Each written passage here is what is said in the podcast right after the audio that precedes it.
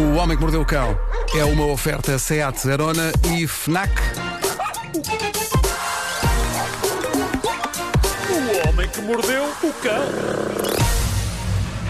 Título deste episódio: Multimilionários em Sarilhos, mas pelo menos com o pescoço inteiro, e ainda um final em que vou ser um bocado chato e sem graça, mas não quero saber. Bom, o que é que se passa com as pessoas e as bitcoins? Nos últimos dias chegaram histórias incríveis de malta que podia estar multimilionária com essa moeda da internet, o bitcoin, e que por alguma razão não está. Uma das histórias mais simples e mágicas para mim é a do homem que tinha investido, acho que foi em Inglaterra, que tinha investido em bitcoins há uns anos e que, desencantado com o parco valor daquilo, não quis esperar, acabou por encomendar uma pizza com elas e se tivesse esperado um bocadinho estava multimilionário, porque o valor daquilo aumentou à bruta. Mas pediu uma pizza. Eu não sei porquê, mas depois de saber esta história fiquei intrigado sobre que variedade de pizza foi. Se tinha ananás, se não tinha. E pá, espero, espero que tenha sido uma boa pizza. mas imaginem a frustração deste homem. Isto não vai a lado nenhum. Isto da Bitcoin não vai a lado nenhum. Mas é pedir uma pizza com isto e não se fala mais nisso. Anos depois. Ah, Tu queres ver? ah. Mas há mais histórias incríveis sobre bitcoins. Eu tenho aqui o caso fascinante de Stephen Thomas, um homem de São Francisco na América. Ele investiu há uns anos em bitcoins e agora chegou à conclusão que o que tinha na sua conta vale hoje 220 milhões. Malta, este tipo tem 220 milhões de repente. Só que não. Então. E porquê? Porque em 2012 ele perdeu a filha da mãe da password que desbloqueia a conta. ele, Frustração. ele perdeu. Perdeu a password da conta de bitcoins, onde tem bitcoins no valor de 220 milhões de euros. Aquilo, aquilo dá para 10 tentativas, ok? Ele já gastou 8 de- de- a, a- a tentar encontrar a password. E diz que já passou por várias emoções: desespero, fúria, profunda tristeza. E agora que anda a dar entrevistas sobre o caso, ele diz que já está finalmente em paz com a tragédia. O tipo está sentado em cima de 220 milhões de euros, aos quais nunca poderá deitar as unhas. Ele já tentou tudo, mas aparentemente não há solução. Aquilo tem um sistema de encriptação inviolável. 220 milhões, malta. Ponham-se na pele deste tipo. Eu não sei se algum de vocês investiu em bitcoins na- na- há uns anos. É- houve Não, algumas não. pessoas que investiram. Eu nem sei bem o que é, na Sim, verdade. olha, dá medo, não percebo nada disso. Exato, afaste-me, afaste-me. Olha, pode Eu parecer nada estranho. disso, sei que é uma moeda da internet. É isso, pode parecer estranho. super valorizada hoje em dia. A pessoa que eu conheço que mais sabe sobre bitcoins, vocês não estão à espera disto, é o melão dos excessos. Jura? Juro. E ganda Quando ele uma vez veio Domina. cantar. O Ele quando, deve uma, estar cheio dele. quando uma vez viemos, ele veio cá cantar connosco, lembram-se? Sim, sim. Ah, tivemos daquela pausa para café, não sei o que tal, e na altura estamos sentados e diz-me ele: Pois é, Vasquinho, o que está a dar são os bitcoins, que é um início de conversa muito esquisito. E tu, Porque estás com, com o melão do excesso. Devíamos, devíamos ter dado ouvidos ao melão. Devíamos ter dado ouvidos ao melão. Ah, Ponham-se na pele deste outro tipo. James Howell, inglês, há uns anos investiu em bitcoins. Não ligou por aí além, toda a gente andava a fazer isso na altura, aparentemente menos eu e vocês. Ah, hoje, hoje, as bitcoins que ele tem dentro de um disco rígido, sabem quanto é que valem? Quanto? valem 273 milhões de euros. 273 milhões, Nem sei mais o do que que é o senhor da estreia anterior. Qual o problema deste senhor? Ele deitou fora esse disco rígido. Deitou fora! Deitou fora. E ele sabe onde é que ele está. Está numa lixeira, no meio de toneladas de outro lixo no país de Gales, num sítio chamado Newport. Agora, ele anda a tentar uma autorização das autoridades de Newport, a cidade onde está a lixeira, para fazer escavações em busca do sacana do disco rígido. E o negócio acaba por ser tentador para as autoridades da cidade, porque o James diz que lhes dá 70 milhões se o deixarem escavar em busca do disco e o encontrarem. Até o Epá, É ajudam. incrível. Isso é incrível mesmo. Olha, Ele mas tirou uma lá. E depois eles Ele- convertem-se ele- em dinheiro? Ou não? Sim, depois isto é, converti- é, depois isto é convertível em dinheiro, acho eu. Não faço é, não percebo o suficiente Chegas ao banco, entregas o disco rígido e está feito? É exatamente isso, Elsa. que- É, levas a pen. É. Sim. Levas a pen, está feito. Agora, não podes é perder a password. Ah, Claro. É muito giro na história do rapaz que perdeu o password. Há muitos comentários nas notícias que eu vi.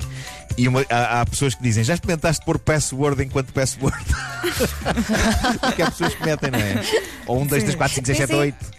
Ah, Ah, oh, meus amigos, Enfim, estou aqui bom, para vos ah, ajudar. Fui à Wikipédia. Então, Sim, você, então, sim. então não é tão fácil de perceber o que é que é uma.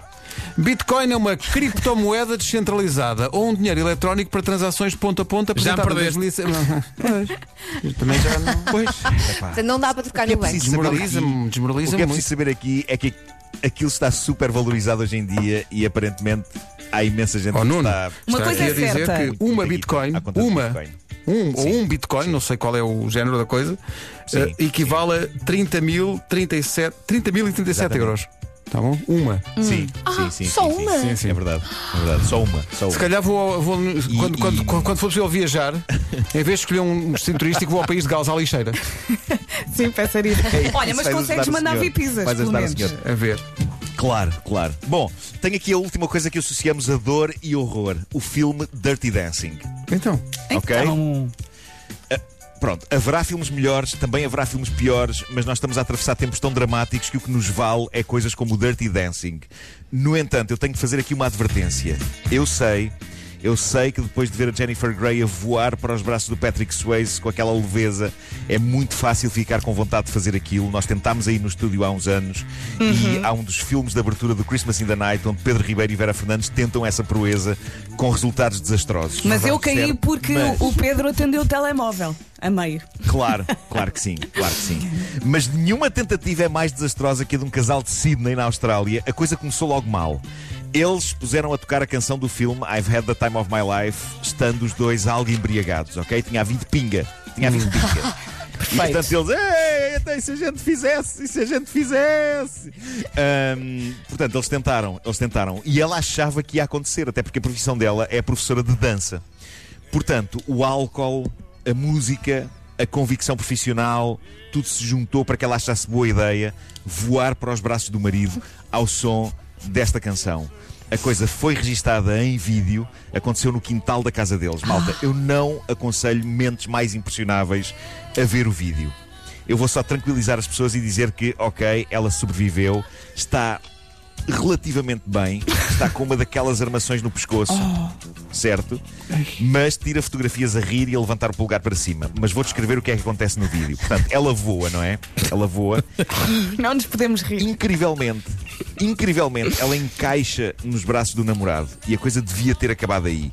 No entanto, o que é que se passa ali? Ela diz: Eu achei que as minhas pernas não estavam suficientemente elevadas e por isso, já com ele a agarrar-me pela cintura, eu tentei elevá-las mais e mais. Pessoal, ela eleva tanto que se vira ao contrário por cima da cabeça do namorado. Ok? E despenha-se atrás dele, de cara na relva, e acaba a dar uma espécie de meia cambalhota com o pobre pescoço a sustentar o peso do Ui, corpo ui, dela. ui. Ai, estou a ficar enjoado. É Nem foi ele que fez porcaria, assustador. foi É ela. assustador. É assustador. Eu não vou pôr esta no meu Instagram. É pá, se quiserem, procurem. É em Sydney, ahm, Dirty Dancing, ah, Neck, Break. o que Oh, é Vasco, certo é que ela, fazer uma versão ela- desta música. Ai, meu Deus. Ah, claro, claro. ela Tra- sobreviveu The Tralha of My Life. Da tralha mais. Exato. da tralha of my life. Ela sobreviveu e vai recuperar, mas nunca é demais dizer, nunca é demais dizer. As pessoas estão confinadas, algumas estarão aborrecidas, querem fazer coisas para se entreter. Eu diria que recriar o Ai. salto do filme Dirty Dancing não Alguém devia já ser viu? uma opção. Já conseguiram ver? vi Conseguiram ver o agora eh, o título da, da notícia é Hurty Dancing. Pois claro, pois claro, pois E de claro. facto. É mesmo, é mesmo. Eu tenho de ver, eu não Bom, aguento. ahm, vou terminar, vou terminar com um daqueles momentos em que vou ser chato e possivelmente perder alguns fãs, mas neste momento também não me interessa que toda a gente goste de mim. Eu prefiro que as pessoas certas gostem de mim. Mas, no entanto, isto que eu vou dizer, a minha ideia era que fosse para todas, até para as que não gostam. Ah, mas o que se passa é que nós, de facto, é um bocado redundante dizer isto, mas eh, vivemos uns tempos duríssimos e, e desejámos que 2020 acabasse na esperança que 2021 fosse uma espécie de luz ao fundo do túnel e 2021 está a tornar-se, creio que todos concordamos, 2020 em esteroides.